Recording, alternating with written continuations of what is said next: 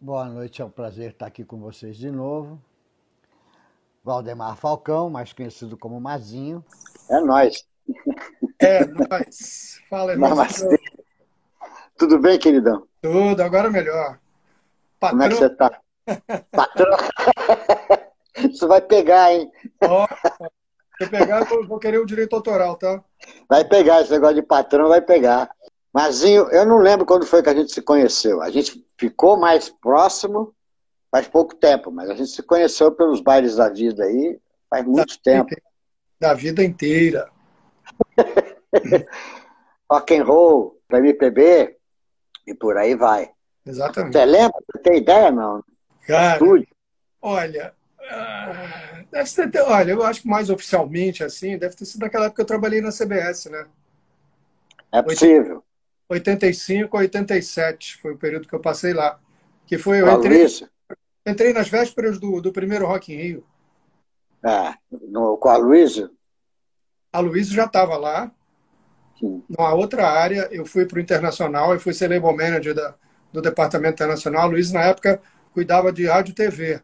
Depois, mais tarde, quando o BIS saiu, o BIS foi para os Estados Unidos, Aí o Aloysio, eu avisei a ele, eu falei, ó, oh, cara, tem um lugar vago lá que eu não quero não, porque eu não quero ser gerente do departamento, não, eu quero ser só label manager. Ele, aí fez um, teve um entendimento lá com o Condé e, e passamos a trabalhar juntos. E a gente dividiu apartamento durante um tempo também, né? Ele veio morar comigo aqui em São Conrado. Uh, nos primeiros meses ele, tava, ele, ele tinha, tinha recém-separado o primeiro casamento e estava meio sem, sem, sem casa e ficou morando comigo aqui no prédiozinho aqui em São Conrado durante uns bons seis meses, eu acho. Grande é, figura. É, da depois que ele foi para fora, voltou, virou presidente da Exatamente. agora é presidente da Sony Publishing. Isso, isso. Concorrente, concorrente do seu irmão. nesse, meio não tem, nesse meio não tem concorrente, nem é colaborador, né? É, não adianta, né? Porque vocês dois hoje em dia estão tá trabalhando junto. Amanhã um cai para cada lado. Daqui a pouco cruza numa outra, terceira, gravando tudo junto. Se você entrar numa de ser inimigo, tá ferrado. Não tem, não tem a ver, né? Não tem a ver com música, né, cara? Esse lado competitivo, não. né? Quantas vezes não. eu vi. É... é... óbvio que existe competição, isso não, não dá para negar. Mas a competição é uma coisa, a inimizade é outra, né? Claro. Concorrência, qualquer business, né? Qualquer business, qualquer... até a música Exatamente. Ela também, a concorrência e tal. Mas não, não briga, né? Tá tudo certo. é por aí mesmo, com certeza, com certeza. E, é, mas você quer começar a falar do quê? Música, você ah, na Savala Records, você ah, quer ah, partir ah, para os livros, você quer falar da astrologia, você quer começar por onde? Você começa. Astrologia hoje não, astrologia hoje não. Não, não, eu não vou pedir mapa, não, é só não, eu digo pelo seguinte, porque. Só para você dar um palmo passando, não vou pedir nada de astrologia, não, fique tranquilo. Eu falo tanto de astrologia, quando surge a oportunidade de falar de música, eu fico aqui animadíssimo, né? Porque. Não, não, é porque o pessoal que te conhece, óbvio, mas tem um pessoal que me segue, que me acompanha, que não tem ideia, entendeu? Então é só para dar um passando. Tipo assim, a parte de, de escritora, vamos ter que falar um pouco de tudo, né? Porque não é todo mundo sabe. Tá certo. Bom, a, a relação com a astrologia começou justamente quando eu saí da CBS, em 1987. O primeiro ano foi divertidíssimo, né, Zavala? Porque eu entrei nas vésperas do Rock in Rio, como eu te falei. Aí, de uhum. repente, teve uma mega reunião lá dentro da CBS com todos os funcionários.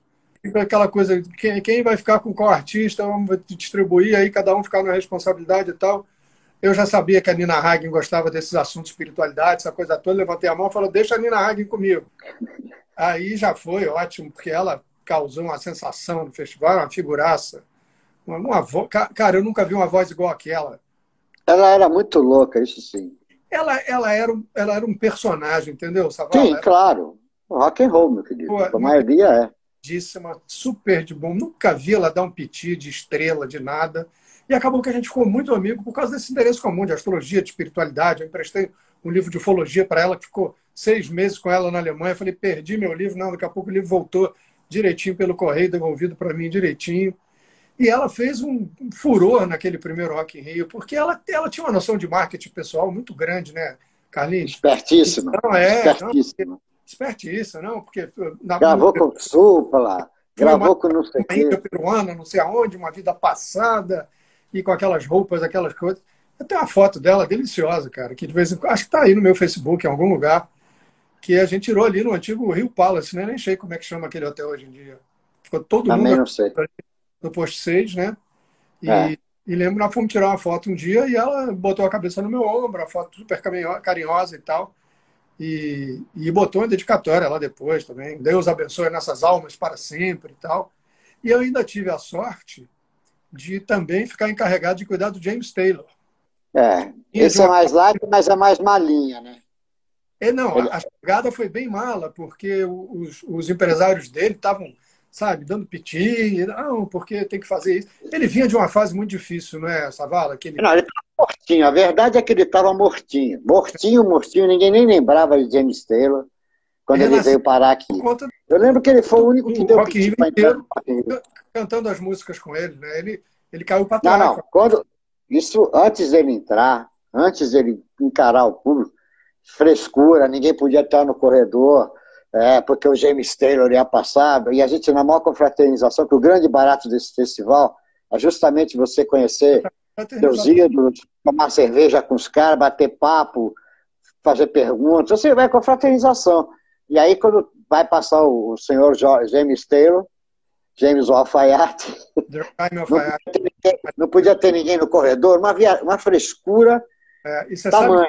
que eu peguei- isso logo no primeiro dia, porque quando teve a entrevista coletiva dele, tinha uma pessoa da, da gravadora lá, e eu fiquei tranquilo, falei, bom, tem alguém lá, se precisar, eu vou. Che- Cheguei um pouco depois, quando tinha acabado a entrevista, e parece que algum jornalista fez uma pergunta falando sobre o negócio de droga para ele e tal, não sei o que, ele já ficou chateado da vida. Na hora que eu cheguei, os dois empresários estavam dando um piti, essa entrevista é um fiasco, não sei o quê, porque não sei o quê. Eu falei, como fiasco? O que, que aconteceu? Não, ele, ele não quis mais responder as perguntas. Ele não deu o piti assim, ele é muito discreto, né? Um cara muito tímido e tal. Então ele falou, olha, É. é, é, não, não, não quero mais responder essas perguntas, me desculpe e tal, estou tocando em assuntos muito pessoais, eu queria falar aqui do trabalho que eu vim apresentar e tal, e estava nessa fase, como você falou, mortinho, né? Sem sucesso, sem visualização nenhuma, em lugar nenhum. Aí o cara Então ele veio para cá. Lá em Jacarepaguá. Agora, quando e- ele entra no palco, quando ele entra no palco e vê aquele mar de gente, e que ele abria a boca e o resto, o pessoal cantava tudo, ele chapou. Exatamente. Ele já voltou diferente, já não tinha mais que ninguém sair do corredor, ele já veio cumprimentando todo mundo, o sorriso vinha de orelha a orelha. Eu Cara, foi a consagração dele, né? Ele estava morto, aqui ele conseguiu voltar para o mundo, né? E ah, tem o James Taylor e tal. Ele acabou fazendo uma música, né? Only a Dream in Rio, em homenagem ao Rock in Rio. Eu recebi É. essa música ainda em fita, cara. E quando eu vi, É. eu falei, caramba, o cara realmente. Não, ele chapou. Não, mas é, é, eu tava lá, cara. A, a entrada dele é um James Taylor e a volta dele é completamente outro. E no segundo show, né? Porque eram dois shows pro, pro artista, já não teve frescura nenhuma, já foi pra, falando com todo mundo e tal, não sei o quê. Tipo assim, ele tentou tirar, quebrar aquela, aquela frescura que ele imprimiu no primeiro, na, primeira, na primeira aparição dele, né? Isso, exatamente. Os caras derrubaram o cara. E não, bicho, vai por mim, eu já viajei essa porcaria desse mundo inteiro. Não Hum. tem público igual o nosso, cara. Não tem, Não não. tem, cara. Não tem, cara. Interagindo. E os caras cantam e gritam e berra e canta tudo. Não tem igual que os caras piram. Chega aqui, pira. Exatamente. Rock in Rio, pode ser no Free Jazz, pode ser no que for. Os caras ficam assim. Tipo assim, o cara já vem pra cá achando que ele tá indo pra Argentina, né? Ou pro Polo Norte, ou é Argentina ou é Amazonas. Então ele não tem a menor ideia do que é o país, né? A dimensão do país. E, o- e o cara que o público né, passa pro artista aqui. Não tem, não tem, cara. Não tem mesmo. Pô, você vai lá pra fora, tem show de rock and roll com todo mundo sentado. Você já viu isso, bicho? Não tem coisa mais prudente. Ó, exatamente. rock and roll com ele, todo mundo sentado. Vai, Que porra é essa, bicho? Todo mundo quer pular, gritar. E depois ele, ele deu volta por cima mesmo, que eu me lembro, não sei quanto tempo depois ele voltou, mas veio receber um disco de ouro da gente por. por... Sim, ele, ele, esse, esse segundo disco, o segundo, disco, o primeiro disco pós-Rock in Rio, onde tem Only Dream a Real, que ele chama Milton para cantar com ele em português, Exatamente. na- no, no coro e tal, não sei o quê. Daí pra frente, bicho, ele voltou de novo a ter um, um nome, começou a gravar música de, fazer sucesso de novo. Tá? Até a própria Only Dreamer fez sucesso. Exatamente. Eu tenho, eu tenho, eu tenho uma foto, não deu nem tempo de eu procurar essas fotos para mostrar aqui para você, mas a foto da gente entregando um disco de ouro para ele ali no, no, no hotel Praia Ipanema, sei lá, um daqueles hotéis ali na beira. César Park, César Park. César Park. É. Onde era a cascata do fim de ano. E, e, e uma ótima. E os empresários também achando tudo ótimo nessa altura, né? Porque já tinha, tinha dado a volta por cima nessa história toda, né? Aquilo foi único, né? Essa vala não existe. É, o Rock in Rio 1 foi, foi assim, pragmático, eu diria, porque quebrou várias estruturas, mudou, profissionalizou um monte de gente aqui que não era que não era um profissional, achava que a música era nas coxas e então deu, deu, uma, deu uma mexida muito legal no Rock Rio. Aqui, né, na parte toda de, de, de, produção de show no Brasil, porque não, não vinha quase ninguém aqui, né, Savala? Naquela Cara, época... dá para contar no dedo quem veio aqui com sucesso, né? Sem sucesso, uma porrada, mas no auge do sucesso, quem veio aqui assim, acho que não enche uma mão antes do Rock Rio. Com certeza, com certeza. Com certeza. Eu, eu lembro do pioneiro que foi Alice Cooper, estava arrebentado com a porra do, do Elected, No More Mrs. Nice Guy. Veio fazer Rio, fez São Paulo, fez Rio. Eu lembro que a gente fez, eu fiz a abertura com São Nosso de Cada Dia. Olha. Do, do, do, do Wes Cooper. Mas Também eu, eu lembro, isso foi em 74, 75. Gênesis do Maracanãzinho. Gênesis veio. Mas também já não estava no auge, não. Não, o Peter Gabriel já tinha saído, mas o Steve Hackett ainda estava. É, mas já não era mais. Oh, mas estava bem, mas não era explodido, não. Gênesis veio. Guru, meu ídolo, meu, meu, minha referência na vida, Ian Anderson. Foi o cara que é. me fez autista, né? É. Esse CBS ainda, fui ver o show dele no Maracanãzinho também, era genial. Que ele é, mas o Jetro, o, Jetro, o Jetro nunca foi um grupo de sucesso aqui no Brasil. Ele é, é conceituado no meio prog, né? Muito, muito conceituado. Eu adoro o Jetro mas não era sucesso de rádio, né? de tocar é. e é, de ter música comercial e tal, embora tentaram diminuir Tricks a Break e outras coisas assim, Aqualung, é, mas, mas não foi assim. Não era uma banda de sucesso popular, vamos chamar assim. Sim, como não dá Era mais restrito ao, ao, ao, ao progressivo. Não, não dá para comparar com o caso do Gênesis, por exemplo, né? que é outra praia. Né? É como você falou, é muito mais progressivo. Né? é aqueles discos que era um disco, era uma música só, um lado inteiro, na época do LP ainda. Né? É, eu amo. Passion Play. Putz, Passion eu Play é de cor até hoje, aquele disco, de trás para frente. Aquela é. história louca no meio do. O Ian Anderson, eu acho que o cara é um gênio, cara. No meio, do, no meio do disco, ele bota a história do coelho que perdeu os óculos. E, e, ele, e, ele, e ele é gente finíssima, né? Um cara muito simpático, prestativo, bicho, tá faltando. Não, vamos lá, vamos fazer sem isso aqui. Não tinha aquela. Não tinha estrelismo, saca? Isso, eu tipo conheci assim... ele lá desse show na época, que foi na época que eu estava lá na CBS ainda também. Eu me lembro que era engraçado que ele entrava em cena, para brincar com essa coisa da idade e tal, ele entrava em cena de cadeira de rodas. ele era, ele era palhaço, ele era palhação mesmo. Figuraça, cara, Mas muito divertido, né? Adorava também tomar uma, uma canjibrina bem. Escocês. É, é da, é da escocês turma. é gente fina. Escocês é muito gente fina. É da turma, é da turma. É Não, da minha eu, turma. Tá nessa, Vala, um flautista de mão cheia. O cara, outro dia eu descobri uma, eu descobri uma versão daquela Borré, que ele fez aquela adaptação jazzística, muito tudo, tudo, tudo, tudo, tudo. Outro dia eu vi uma gravação em que ele vai do clássico ao jazz numa, numa pegada só, quer dizer, a mesma música, primeiro ele toca toda certinha dentro da levada antiga lá da Bourré, que era uma dança, né? Sabe? Aí é to, to, to, to, to, to, tudo quadradinho, né? Então, com a orquestra atrás, e ele toca, descasca aquela melodia toda com a maior facilidade. De repente, no meio da faixa, eu acho que é uma gravação até recente, eu, vou, eu descobri isso no, no Spotify outro dia. E aí, de repente, vira aquele lado jazzístico, aquele, aquela pegada do que ele gravou, né? Toro, toro, toro, toro, já é outra coisa completamente diferente. Eu acho, eu, eu, eu, eu tenho muito respeito por um cara que pega um instrumento acústico e cria o seu próprio som. Perfeito. Foi o ah, cara que me escolheu a flauta como instrumento profissional. Foi por causa dele que eu vi a flauta.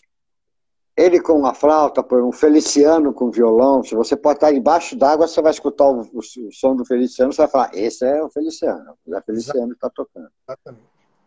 Exatamente. Agora, outro flautista que eu amo de paixão, mas gosto muito do som dele, eu acho o som dele assim, um dos sons mais puros que eu já ouvi, é o Tisvan Lee.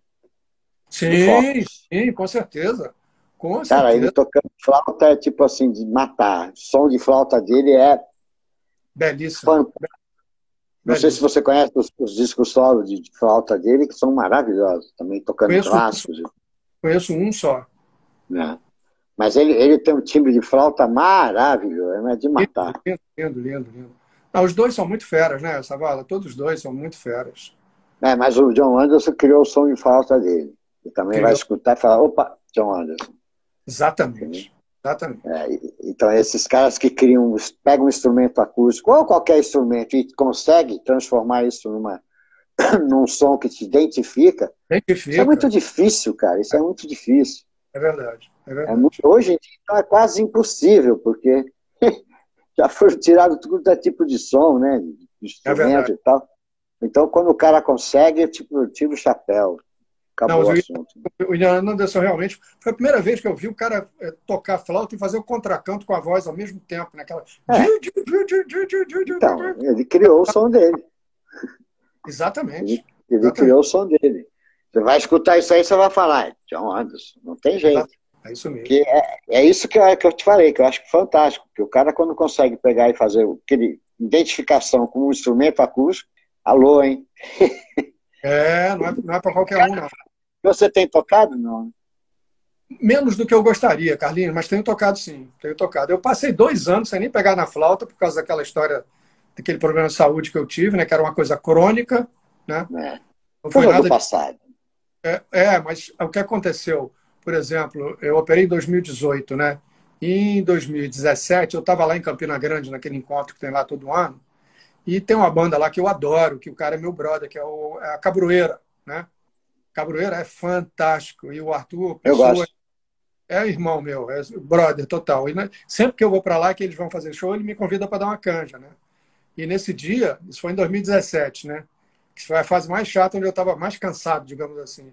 E aí ele, ele passou por mim, Mazinho, bora tocar com a gente hoje, vamos fazer uma ciranda. Aí eu falei, Arthur, ou eu toco ou eu ando, eu não vou conseguir fazer as duas coisas ao mesmo tempo. Se eu tiver que tocar, eu tenho que ficar quieto, de preferência sentado. E agora, se eu tiver que andar, aí eu vou andar, mas não vou tocar flauta, porque não dá. Naquela época eu não conseguia, Savala, eu não conseguia andar e conversar na rua. Eu lembro. E, é, e você, você, você andava é, três passos, você ficava opa devagar e tal. Era slow motion. Até, slow até motion. a operação. Você era bem slow motion. Exatamente. Mas, mas, é, mas segurou e... a onda, né, bicho? O remédio segurou a onda, você foi até fazer a cirurgia, tirou de letra, tirou de letra. Graças a Deus, graças a Deus. Me recuperei completamente fora da caixinha. Os caras diziam é. que a semana no UTI saí com quatro dias. Disse que eu tinha que ficar um mês no hospital, com o 16 dia. O próprio cirurgião que me operou, o doutor Fábio Jatene, entrou no meu quarto e falou: oh, vai para casa. Eu falei: ué, para casa? Não era para ficar um mês aqui? Eu vim preparado para ficar um mês falou, não, você está ótimo, você não teve nada, era o 16 dia depois da cirurgia. E ele falou, não, não, você está ótimo, você não teve nenhuma intercorrência, não teve inflamação, não teve nada, não teve nada. Fica no hospital, não, vai para casa. Eu falei, posso pegar avião? Ele falou, pode. Só toma cuidado na hora que você for botar bagagem no bagageiro, porque você está com uma fratura aí no seu externo meio grande, que ainda está. A gente botou uns araminhos aí, mas ainda não terminou de consolidar, não. a gente botou uns araminhos aí, tipo, aquelas dá um alicate ali, dá uma apertada ali e vambora. É. Mas, ó, você vê umas capas, você vê umas a gente, você brinca, você tem esse humor. Mas eu não queria morrer e nascer de novo que nem você fez, não. Tô fora. Cara, olha, é, das duas, uma, porque... ou ficava de tipo assim, não volto não, não quero voltar não. Cara, não, é, é, um, é um hospital, não, não custa nada elogiar, cara. O Instituto Claro, Coração... claro, pelo amor de Deus, nem estou falando isso. Eu estou falando da situação tua, não do, do hospital. Pois é, não imagine, né, Carlinhos? O que, que acontece? Uma cirurgia dessa tem o valor de 300 mil dólares, cara. Essa cirurgia que eu fiz. Quando eu tive. Pô, cara, tu morre para nascer de novo, você queria que fosse barato? tu fica quanto tempo morto? 40 minutos. Dois períodos de 20 minutos. Dois períodos de 20 minutos. E o nome é bacaninha, é, o nome é até elegante, parada circulatória total. Ah, que bonito. O que, é. que, que, ele está fazendo? Ah, parada circulatória total. Daqui uns 20 minutos a gente liga ele de novo. Exatamente. Agora, olha, é, o pessoal lá passa tanto. O que aconteceu? Né? Nessa consulta primeira que eu tive com o Jatene, que foi março de 2017, justamente, chegou no final, eu falei para ele, falei, ó, Fábio, eu tenho um plano de saúde que é bom, mas que foi contratado depois que a gente já te dá embolia pulmonar. Então, os caras vão criar caso, dizendo que é doença persistente, não vão querer pagar o tratamento. Ele, na maior calma, cara, sem alterar um músculo do rosto, falou, Valdemar, é uma sugestão, faz pelo SUS. Para mim não vai ter a menor diferença, porque sou eu que vou te operar com a mesma equipe, com o mesmo equipamento, no mesmo hospital, e você se despreocupa dessa questão de dinheiro. Falei, mas como é que eu faço isso? Ele falou, ele é vice-presidente do INCOR hoje em dia, do Conselho de Administração. Falou, está aqui o telefone da minha secretária lá no INCOR, você liga para ela amanhã, eu vou avisar ela agora que você vai ligar, ela vai te matricular dentro do INCOR, daí em diante acabou o seu problema. 300 mil dólares, Carlos Savala, eu não gastei 10 centavos no tempo que eu tive dentro desse hospital, cara. É, graças a Deus, né? Porque arrumar 300 mil dólares hoje em dia vai ser meio difícil. É, tinha que roubar alguns bancos aí, né? É, alguns, né? Porque um só não ia dar, não. o mais engraçado foi a, a, antes de eu pagar total, né? Estava na antessala do centro cirúrgico, 6 horas da manhã, 6 e meia, cirurgia 6 e 7.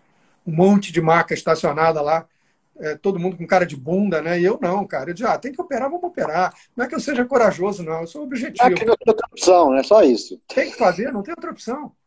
Né? Aí veio a, a, a anestesista-chefe de lá do Incor, que é uma figuraça também. E aí, tudo certo? Eu falei, tudo, tudo certo, tô aqui te esperando tal. Aí, fulano, pega a veia dele aqui, braço direito e tal. Aí o cara pegou uma veia aqui, ela falou, não, essa não tá boa, não. Me dá uns paradrapos, bota aqui e tal. Pega outra aqui no braço esquerdo dele. E eu olhando para ela, assim, deitado na máquina, com aquela touquinha na cabeça. Aí, na hora que ela ia me apagar mesmo, eu falei: qual o seu signo?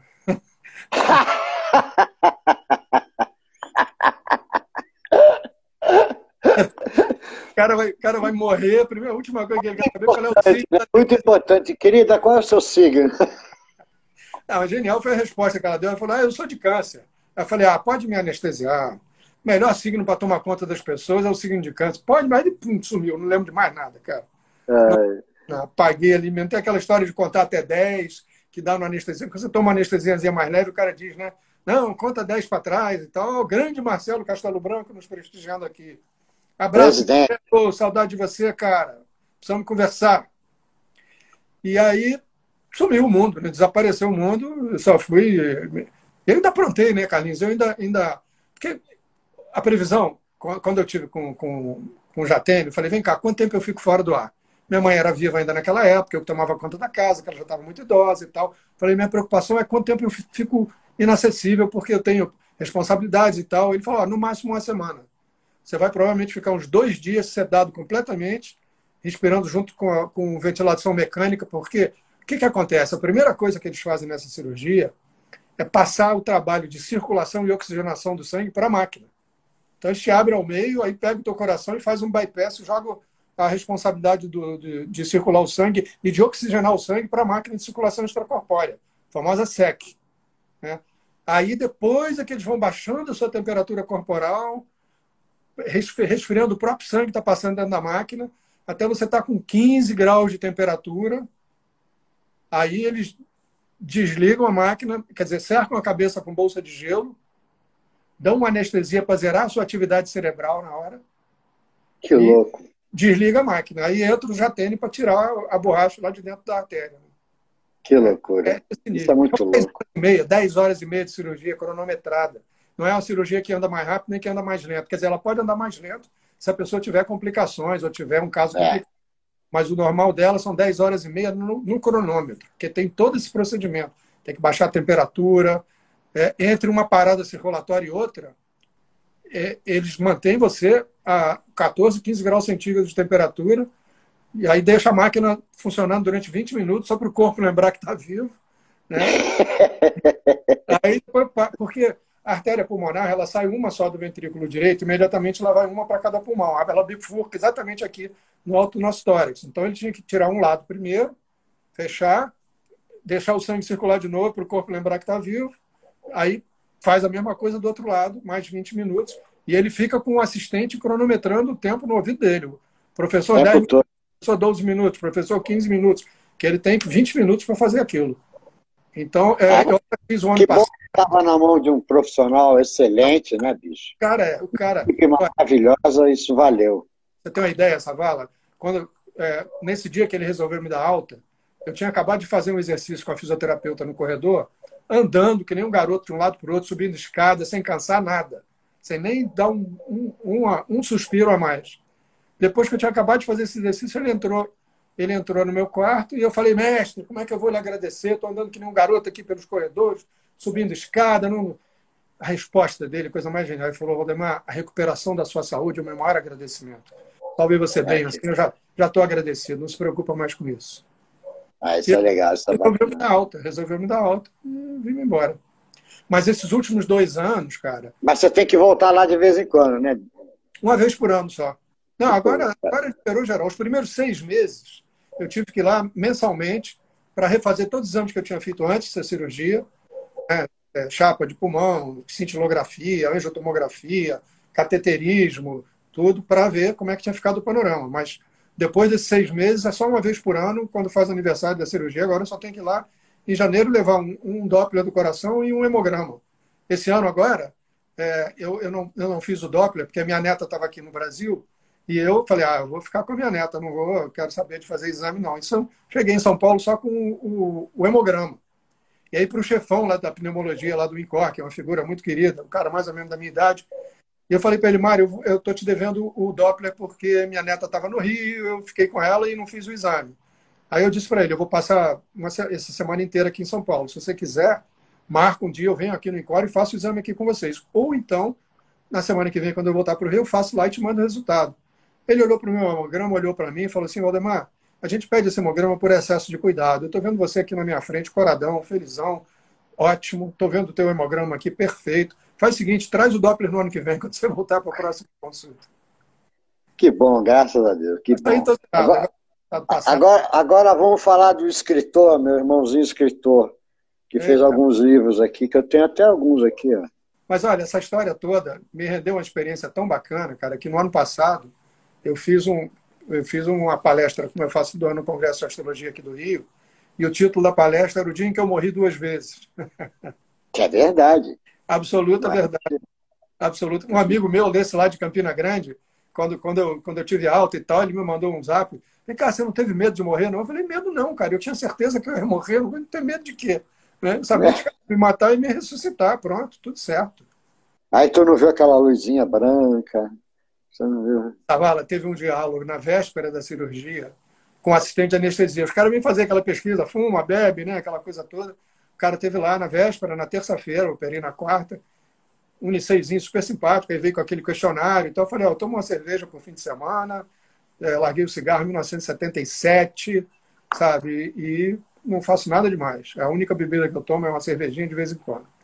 Aí ele, ele anotou tudo lá quando ele acabou. Eu falei, vem cá, eu sei que amanhã vocês vão me deixar morto durante dois períodos de 20 minutos.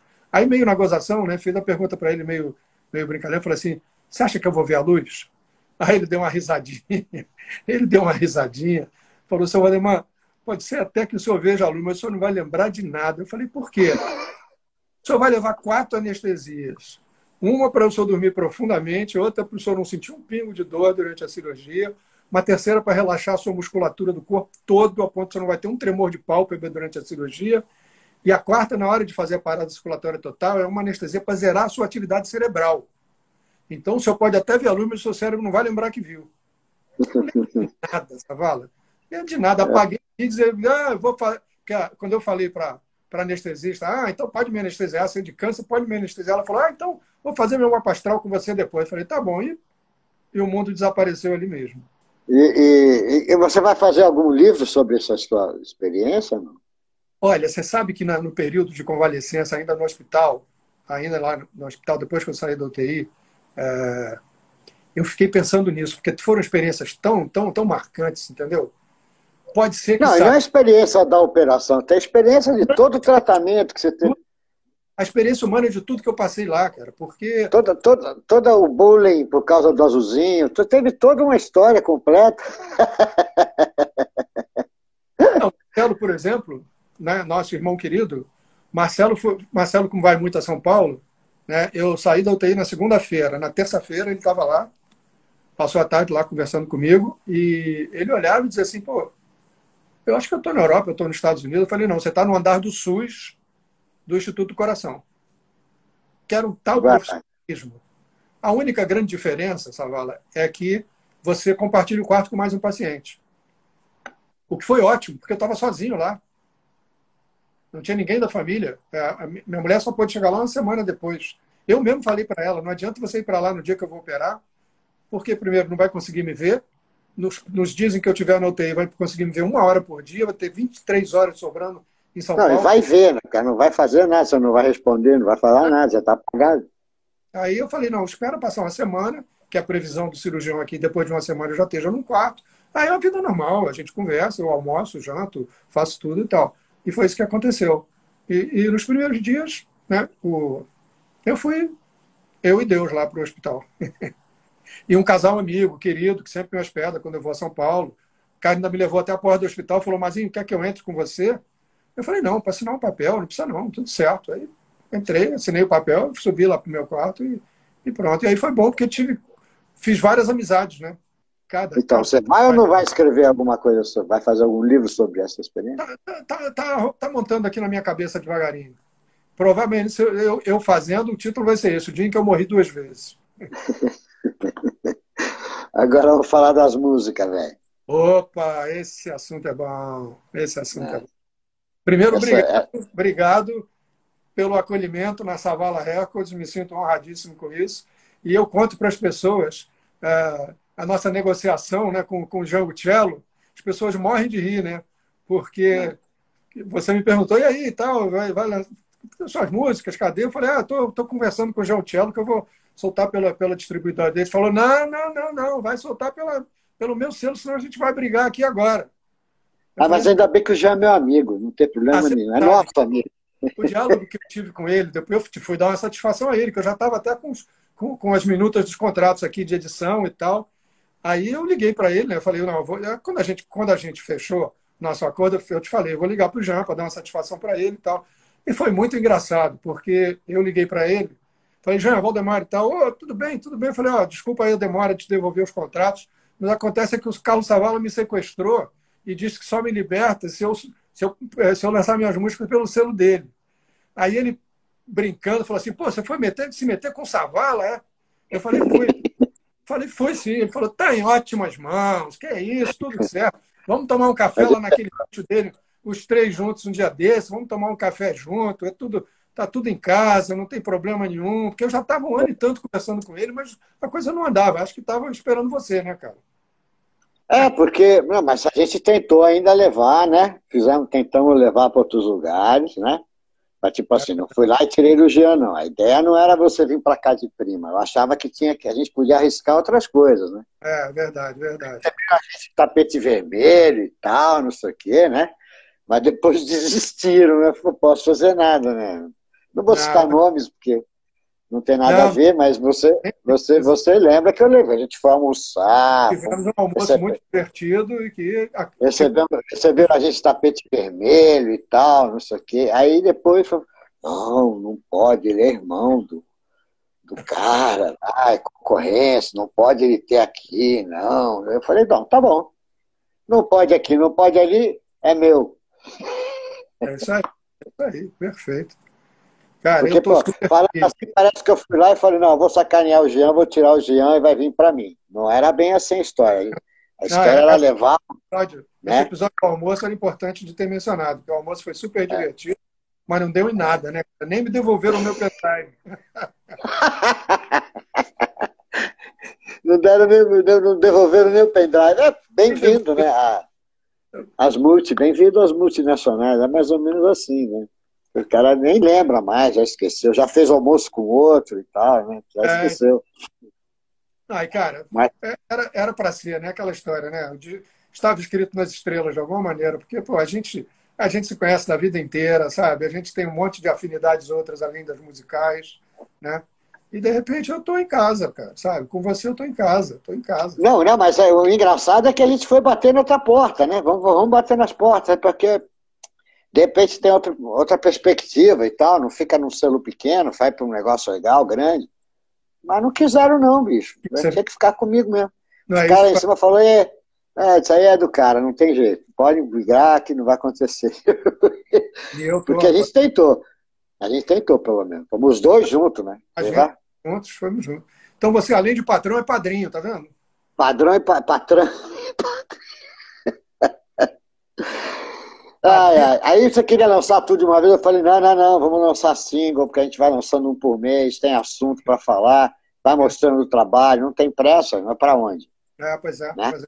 Não, é ótima essa ideia, porque você sabe como é que aconteceu isso, né? Não sei se eu te contei isso, Savala. Há uns dois ou três anos atrás, antes de eu começar a conversar com o Jean, o meu filho mais velho, o Gabriel, falou, pai, por que você não, não lança tuas músicas aí eu falei, tá, tô esperando juntar 10. É, ele falou, ué, por quê? Eu falei, não, porque 10 dá mais ou menos um CD, né? Aí ele resolveu me, me sacanear com a ironia e falou assim, o que, que é um CD? Aí eu falei, ah, já entendi a indireta. Aí ele falou, ah, pai, que CD? Imagina, ninguém compra mais CD, não existe. CD agora é, é brinde, sabe? As músicas estão nas plataformas digitais, nas plataformas de streaming, ou nas plataformas de download. É, não existe mais essa coisa. Quer dizer, eu falei, ah, bom, não, você tem toda a razão. Né? Mas a maneira como as pessoas foi muito engraçada. O que é um CD? Né? Sacaneando ali, tinha um CD essa altura da vida. Né? É, Aí... O, Pablo me sacaneia muito assim. Ah, é? é. é legal você ter um, um adolescente nessas horas, porque um adolescente, não é que o Pablo já não é mais adolescente, mas um jovem, vamos chamar assim, que está mais antenado com o que está acontecendo para te dar, né, para te mostrar alguns caminhos, porque é óbvio que toda a minha geração, inclusive você, teu irmão e tudo, a gente vem de um outro, de um outro ensinamento, né, do vinil, do CD e tal. Fita de duas foi... polegadas, Savala. Hã? Fitão de duas polegadas. É, fitão de duas polegadas. Pô, eu lembro que para sair daqui para mixar com aqueles 12 fitas era um suplício. Tem que chamar um frete, né? Né? Não, e para passar na alfândega, aquele monte de fita. Ah, e não pode passar na máquina, e tem que falar que é fita magnética e não sei o quê. Laminado, embrulho de papel laminado. É, é, e não pode passar e tal. Era, cara, era uma onda, né? Tem um negócio acha que era só chegar lá e entrar com as fitas e tal. Não, era todo um. Me lembro disso. Um, lembro disso. Uma, uma, uma chatice do tamanho do bonde. Eu lembro do cara da alfândega, o cara da alfândega falou assim, mas por que, que você veio para a Inglaterra fazer a mixagem? Aí eu respondi, aqui tem os melhores estúdios do mundo. Ah, o cara te deu seis meses de visto, né? Liberou. Brasileiro é Eu passei por isso também, quer dizer, não fui eu que passei, porque não fui eu que levei as fitas, mas aquele disco incrível que, que, eu, que eu fiz aqui com o Steve Hackett, fui co-produtor, né? Quer dizer, fui ajudar ele a, a realizar. O, o, mérito ali é todo dele. Eu estava ali para cuidar da parte brasileira da história. É, porque o que, que aconteceu? Ele, ele foi, foi casado com uma grande amiga minha durante muitos e muitos anos, minha amiga de infância, uma das amigas mais queridas que eu tenho até hoje, a Kim Pur. E, e eles vinham passar o Natal e o Ano Novo sempre aqui no Brasil. Mas chegavam no Natal, passavam o avião e voltavam. Aquela coisa de de férias de, de hemisfério norte, né? Que é uma semana, duas semanas, mais nada. Nós acabamos nos encontrando casualmente numa festa de ano novo de um amigo comum em Petrópolis. Isso virada de 83 para 84.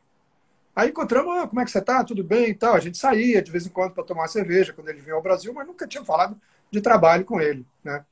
Aí ele vira para mim e falou: Ah, o que, que você anda fazendo e tal? Porque esse ano nós vamos passar o verão inteiro aqui no Rio não vou voltar para a Inglaterra logo depois do ano novo, não. Ele estava querendo fazer umas, umas experiências em estúdio. Aí eu falei, ó, eu e Marcelo acabamos de produzir um disco do Armandinho Trielétrico da Deusmar para Som Livre, né?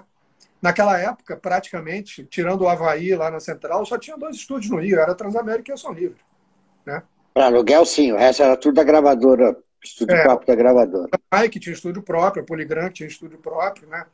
Mas o, e aí é, é, o Steve me falou, ah, você, você me ajuda nesse processo aí, porque eu queria fazer uma experiência com músicos brasileiros, com pessoal de bateria e percussão, mas não quero folclore, não. Eu quero a rapaziada que tem ouvido internacional e que tem raiz brasileira. Eu falei, beleza, deixa comigo. A gente, Moraes Moreira, Armandinho, Trio Elétrico, a regimentar naquela época era com a gente mesmo também, né?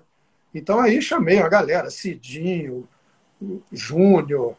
Olha, pô, era uma, uma festa. Dois bateras maravilhosos, Serginho do Roupa Nova, que gravava muito com a gente, comigo com o Marcelo, e o Rui Mota, que tocou comigo durante anos na banda Zé Ramalho, um dos maiores bateristas do mundo.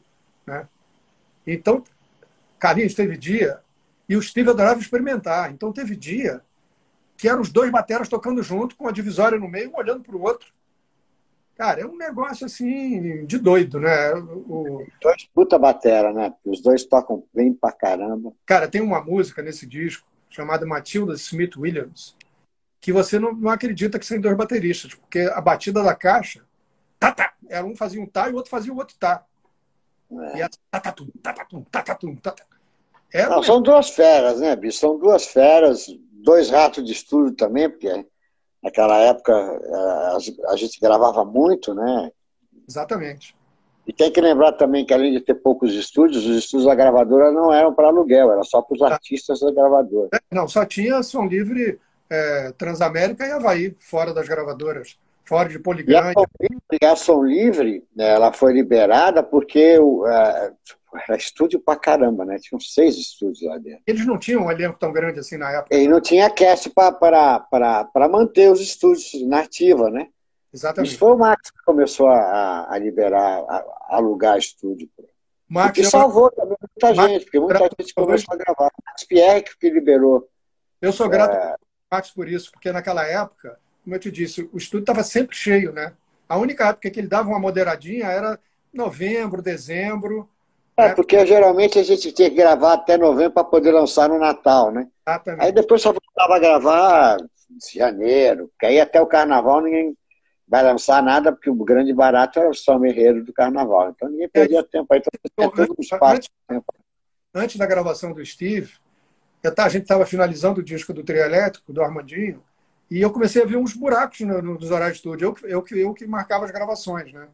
Aí eu fui ao Guto, Guto Graçamelo, era o diretor da Ação Livre na época, falei, Guto, tem, uns, tem, um, tem umas arinhas vagas de estúdio, eu posso usar para gravar minhas músicas? Ele falou, claro, claro, pode, não tem problema nenhum. Só fala com o Max, porque o Max é o diretor técnico, né? diz a ele que eu, que eu autorizei, porque tem que passar por ele de qualquer jeito. O Max falou, imagina, pode usar quando tiver o horário vago. Aí era aquela coisa, ah, galera, eu tenho, tenho estúdio vago hoje, vamos lá.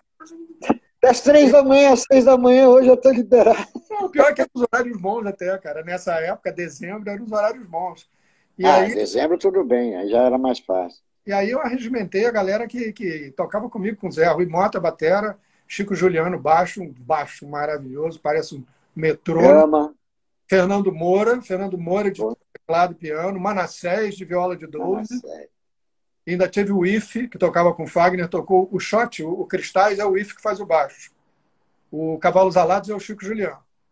Então, é, essa, essas duas foram gravadas lá em 1983 para 84, Savala. Mas ninguém e... ouviu.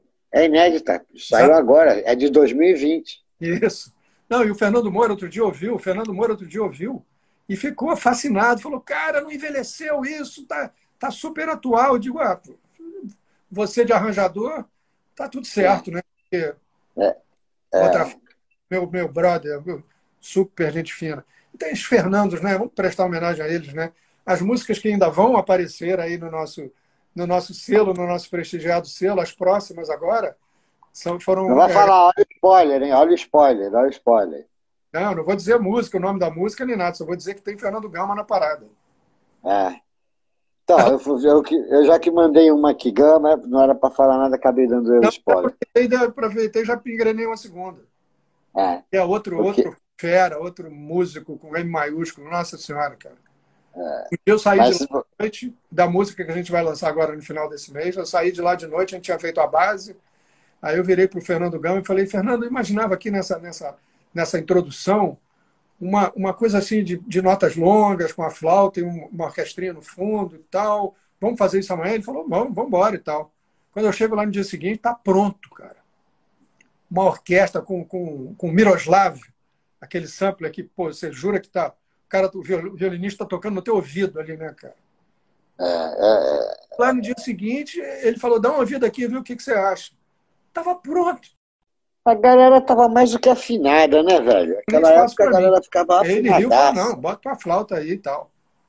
Eles e ficavam. Próximo, nosso próximo lançamento. dentro de estúdio, né? Não Vamos deixar aqui um suspense. Muito a galera. Escapar. Então, quando sobrava algum tempinho, a gente fazia a brodagem, né? Gravava música para um, gravava música para outro. Um tocava teclado no disco do outro, o outro tocava no disco do um. E, e essa brodagem rodou durante muito tempo, principalmente os músicos que faziam instrumental. Um lá com Savala, é, um tocava no disco do outro, ajudava o outro. É, arranjadores fazendo, quebrando galho para uma porrada de artista que não tinha como fazer.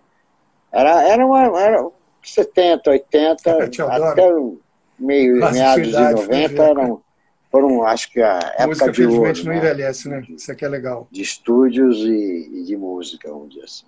Perguntando de livro, né? E a história ficou é. foi, foi indo por um outro caminho. Bom, é, é, é Savala, o engraçado é o seguinte, cara, quando uh, eu me lembro em 2008, quando saiu Deus de Cada Um, a editora conseguiu me pautar para ir no programa que a Marília Gabriela tinha no GNT, a Marília Gabriela Entrevista, lembra? Lembro.